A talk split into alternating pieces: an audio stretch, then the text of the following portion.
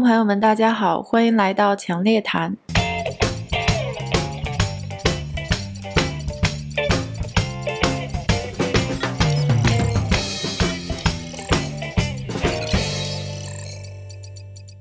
今天开始呢，会尝试一个新的专栏。名字叫做时代叙事。我们的想法呢，是在这个信息爆炸的时代，我们很容易被这些标题党迷惑掉，可能就缺乏独立思考的能力，或者是不知道我们该怎么样选择，或者是阅读信息。我们呢，就会邀请一些嘉宾，或者是包括我自己，给大家推荐一些我们个人感觉是比较能够代表当下的故事，或者是当下叙事的，但是比较客观的、比较有独立思考的一些。文章。每个人呢，先给大家推荐两到三篇自己最近读的深度文章，然后我们也会把这些文章总结出来，把关键的段落总结出来，贴到我们的公众号文章里。今天作为我们时代叙事的第一期，还是请刘院长一起给大家推荐阅读。今天呢，我想给大家推荐三篇文章，其实都是我昨天晚上集中阅读的，因为昨天的发生的事情实在是太魔幻了。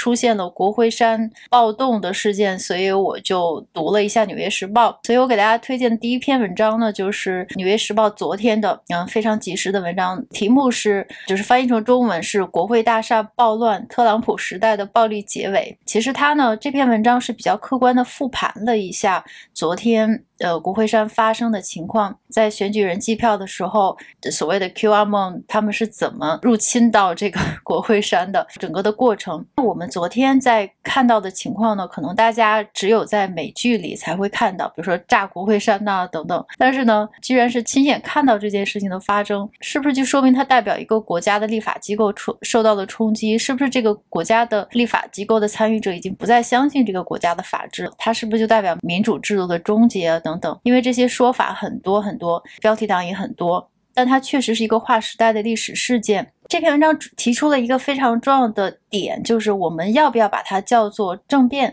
因为很多标题呢，就是把这件事儿，就是说啊，美国发生政变啦，什么武装冲、武装政变等等，但是他就在里面很客观的给大家。就是说，讨论在华盛顿国会山之前，其实川川普的这四年已经发生过很多很多次抗议了。其实还不止这四年，然后也有很多演变成暴力的事件。在昨天发生的那个骚乱，它真的是在这个世纪、本世纪都是史无前例的。它发生在权力交接的关键点，就是在选举人计票的时候，就是在要正式确认拜登是不是当总统的时候。也就是说，这种扰乱呢，它其实打断了一个宪法。承认这个总统胜选的一个正常的程序，理论上讲，它非常有政变的嫌疑。这篇文章呢，就仔细给大家讲了一下，就是我们震惊之后呢，但是你回过味儿来的时候，你要去跟别人描述或者讨论这件事儿的时候，你就忽然发现找不到词了，就是你不知道该跟别别人说啊，昨天发生的政变，还是发生的是骚乱，还是暴动，还是人民武装等等。我觉得像这种政治事件，嗯，我们就要非常非常的小心的选择描述它的词语，不能像标题党一样。我个人感觉他肯定不是政变，因为我在泰国经历过两次政变，一次是他信的那一次，另外一次是英拉的，就是二零一四年。刚刚发生的那一次，其实两次的政变都是非常有组织、有规划的。首先，它都是军方参与的，街上真的是可以看到坦克和军队的出动，而且它是有组织、有规划的，先怎么做，后怎么做，然后进入到国会里面，先干什么，先夺取什么，还要得到皇皇族的支持。所以说，我们历史上的政变也是这样的，一般都是有组织。比如说法国大革命或者俄国革命，你先进入宫廷破坏设施，然后夺取广播电台，夺取一些媒体啊等等。昨天的发生的事儿呢，完全不像是有组织有规划的。呃，虽然他可能之前大家有组织，我们看到就是照片呢，就是大部分人进去了之后就开始拿手机来自拍，好像大家也不知道该干什么，然后只是坐在这个这个计票的现场，然后大家去自拍，然后坐到位置当了一回议员，然后还有穿。穿着这个带着牛角的这个野生部落的大哥在自拍，所以整个过程就让大家觉得这个目的就是为了冲进去，然后捣一下乱，然后演一场真人秀，然后顺顺几件东西。所以呢，在这种情况下，这个文章就讨论，其实它不能算严格意义上的政变，你只能说是为了阻止国会的程序。只能是把它叫做一场暴动和骚动。它也是一个非常有标志性事件的转折点。所以这篇文章里边也说了，因为武力这种事情只要一发生的话呢，我们从此再也跟以前不一样了。可能从昨天开始，就是美国的政治界正式分成了三派，一个是民主党，一个是共和党，还有一个是 Trump，Trump 就是川普党吧。然后我们也看到了很多，就是以昨天为标志性的事件，他的很多现任的一些政府的官员也都辞职了，因为你没有办法在这种情况下，在现任总统号召大家举行暴动的暴动的情况下，你还要为他服务，这是非常不民主。所以很大批的官员就在昨天和今天早上就辞职了。这篇文章，嗯，非常值得读，还是因为他把。我们一些，你不要在冲动的喊政变之前，仔细想想它到底是不是政变，它是一个什么样的标志性的事件。我读完这篇文章，又看到了这个另外一个链接，是另外一个历史学家，就是加拿大的历史学家，叫做 Margaret Macmillan。他在去年呢写了一本新书，就是叫做 How Conflict Shaped Us，就是说他是一个战争的历史学家，专门研究战争史的。然后他整本书就是写冲突。就是武装冲突是如何塑造我们的历史的，和如何塑造我们。他说，呃，任何一些历史上的一些转折的关键点，他最后几乎一定会演变成这种武装冲突，不管你是政变还是这个暴动骚乱。上次跟刘院长讨论的这个代际理论呐，或者是我们到了一定的历史转折点，就一定会发生。如果是走向极端，就会发生冲突，是一样的。这个是我分享的第一篇文章，会给大家贴在这个公众号里。我后来又读了一篇文章，这篇文章也很有意思。它还是在昨天的这个基础之上，但是它讲的是媒体，像 Twitter 啊，或者是社交媒体，在这种重大的政治事件中，它到底应该负什么责任？就是平台的责任。它是一八年的文章，也是《纽约时报》的一篇专栏。但是写这个文章的人很有意思，他是在科技界非常非常著名的记者，就是所有的科技大佬都特别怕他。他的采访或者是他的这个这个文章是特别特别的犀利，他甚至会把这个对方像包括比尔盖茨等等问的都无地自容。他叫 Kara，那他呢就是就昨天的这件事儿呢，他提到了他一八年的一篇文章，题目翻译成中文就是一个非常昂贵的教育。他是在讲脸书他们你们武器化的社交媒体，然后早晚都要还的意思就是说你们已经把就社交媒体变成了一个政治化的武器，然后这个早晚会是会出事儿的。他一八年的时候就这么说，果然也是这样的。就是昨天的那个政变呢，他其实就这些人呢，他们集合的地点或者是在在社交媒体上，就是号召组织这项活动的呃一个 app 呢，叫做 Parler。Parler 呢就类似于 Twitter，它是美国一个呃这个川普的 donor 来支持的一个社交媒体平台，所以说它其实是有很大的政治偏向的。但他一直在强调自己说，我们只是一个非常中立的一个。就是广场一个平台，我们没有任何政治上的企图，所以说你不能把这种这武装冲突啊、暴动等等都归咎于我们身上，因为我们作为一个科技的。app 一个平台，我们其实就像时代广场一样，你不能说建了一个时代广场，然后有些人在时代广场上进行犯罪，你就说是我的责任，就时代广场是没有这个责任的。就是 Kara 在这篇文章中就说完全是胡胡说八道，因为就是蜘蛛侠一样嘛，蜘蛛侠经常说 great power comes 呃 great responsibility，就是说你有多大的权利，你就有多大的责任。他的大概意思就是说，你之所以可以集号召这么多人变成一个平台，那你有了这么多流量，有了这么多集中。的关注度，纽约时代广场也可以靠你这些流量赚钱的，就像我们这个滴滴打车的平台，还有淘宝一样，你。已经集合到全中国的这个小微商铺的这么一个流量，你是有很大很大的权利的。所以你有这么大的权利，你就必须就是承担这样的责任，一定要阻止这种事件发生。嗯，那该怎么阻止呢？首先，第一，必须放弃自己的你吸引别人来的一些说辞，比如说我们是纯中立的平台，我们绝对不会偷看你的信息，或者绝对不会对你做任何的，就是呃言论自由的阻止。你必须放弃这个，你必须要有一些的政策或者一些方法能够实时监控这些比较危险的、有这个犯罪倾向的信息，然后阻止他们的发生。尽管会你会因为这个来丢掉一些客户或丢掉一些流量，你还必须要这样做，因为这是你的责任。这就是一个在现在这个社交媒体或者说新闻的信息爆炸时代，这些平台到底有什么责任，还是值得我们再仔细想的。最后一篇文章呢，就是大摩的一篇研报，它其实就是就这么一个事件呢，它讲了一下市场的。的反应，因为毕竟我们还是在金融行业，所以我的一切落脚点还是要看这个金融市场的反应的。昨天金融市场的反应大家都看到了，是非常非常的意外，各种 资产类别都在大涨，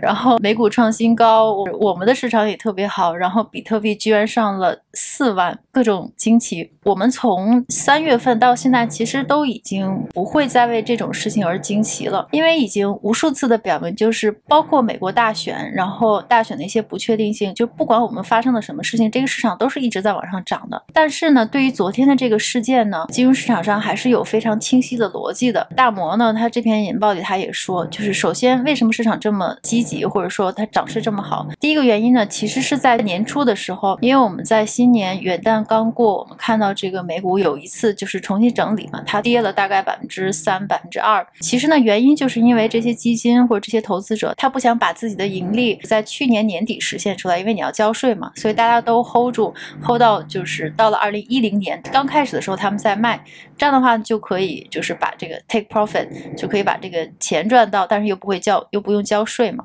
所以它是一定会这么发生的。所以你在超卖了之后，你一定要买回来，正好就赶上了这个暴动这个点。然后呢，大家都在重新配置自己的组合，就是一定会上涨的。它只是把仓位补回来而已，这是第一个原因。那第二个原因就是说，虽然国会上发生的这些意外事件，但是从政治的局面上来看呢，其实它是一个非常稳定的、不确定性消失的一个事件。因为首先拜登当选就已经没有任何意外了，民主党在十年来首次控制了参议两院，其实一个非常积极的信号。嗯，民主党控制参议两院，那就说明之后的法律法规的推出会更加顺利，至少在财政刺激方案上就不会拖得那么久，互相扯皮。它对金融市场来讲是一个比较正面的消息。然后呢，第三个原因就是说，那还是民主党这个我们之前觉得不太可能发生的。就是 blue wave，blue wave 就是它控制参与两院，它真的发生了，导致民主党的一贯的这个政策的倾向，它一定是会加大刺激的程度的。所以说，因为民主党呢，大家都说是一个 MMT 的政党，再加上耶伦也当了财长，所以说将来对将来通胀的预期是非常非常强烈的。这么来看呢，就是昨天市场的反应其实也没有什么太奇怪的。我今天呢就推荐这三篇文章。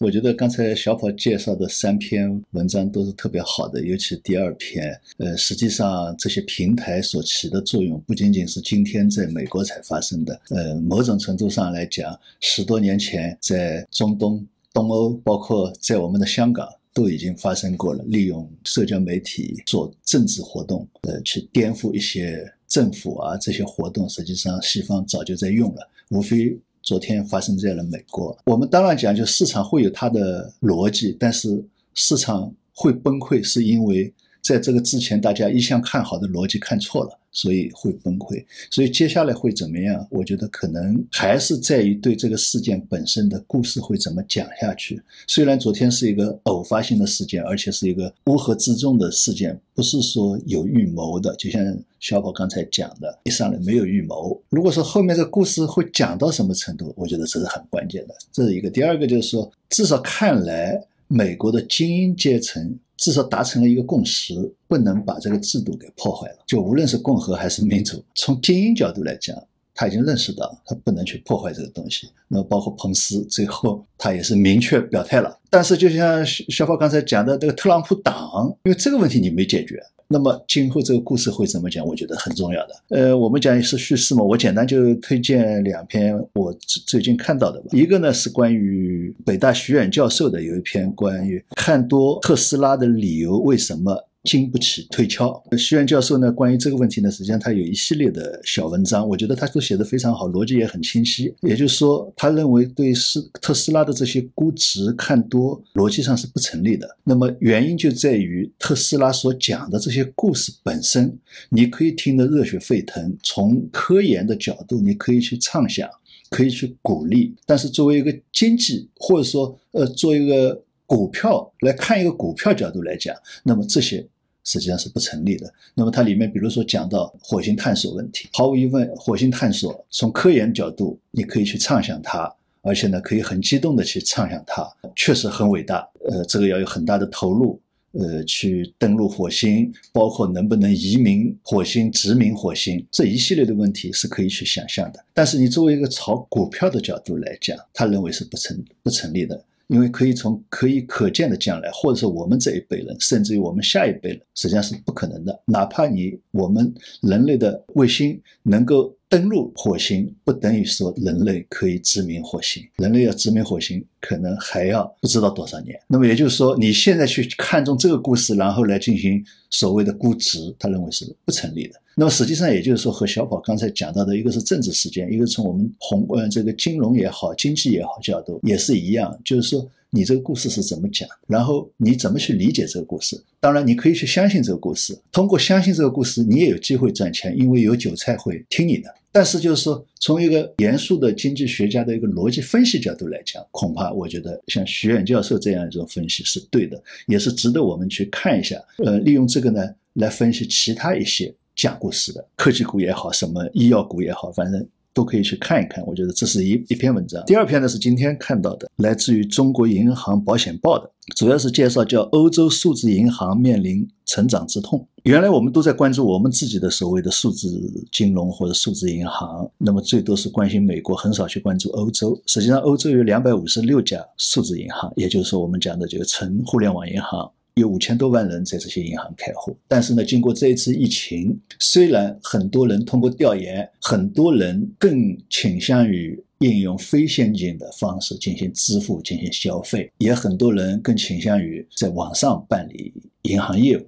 但是呢，并不等于说大家就一定会认同单纯的所谓数字银行、互联网银行。呃，这是一个。第二个呢，就是说这些银行呢都。过得比较艰苦，因为欧洲的这些数字银行呢，基本上它都是办理的是账户服服务，也就是说汇兑啊，像这些服务比较多。那么也和信用卡公司进行合作，提供一些这个结算和这个提现的业务。那么所以呢，它的收入来源比较少。呃，好像它也没有特别的去强调所谓的流量。流量概念讲流量故事，所以经营呢相对比较困难，而且呢，就是说它大多数不提供贷款业务，即使是提供贷款业务的银行呢，几个头部银行呢，反而也是产生了很多合规的问题和风险的问题。那么特别去举到了其中一个头部银行，它放的贷款的利息收入还覆盖不了它为贷款提的拨备，所以我觉得这个呢，虽然是一篇报道或者介绍，而且这个介绍呢，感觉。也是，呃，从为数字银行讲故事，把欧洲的数字银行看作是一个先进榜样来介绍的，但是也能够感觉到，就是说这些银行还是有它的困难。所谓的非数字银行本身都在数字化转型，也在提供许多线上服务，也就是我们这里讲的所谓传统银行。这样的情况下面，就是说对这些新的纯粹的数字银行，实际上带来的困难就更大了。所以，他其中介绍一个最大的一家数字银行的资产也就二三十亿美金，也就是说两百多亿人民币的这么一个规模，实际上也并不大。所以这个里面我就觉得也是值得去看的，就是说为什么欧洲和我们这边数字银行的发展。大家都在发展，而且它还不少，但是呢，业务的形态不一样，也是值得去看待所谓数字金融的这些叙事或者故事。我就介绍这两篇，非常好。其实我们真的是不能以一个呃热词或者标题，然后来简单的解释一切。就还是各国或者是各行业，其实大家都有不同的情况，大家一定要就仔细看细节，然后有独立的思考。这个也是我们这个新栏目想达到的一个目的。对，建立基本的事实逻辑和常识逻辑，这是非常重要。是的，是的。那我们第一期的试播今天到此结束，谢谢刘院长。好，下次再见。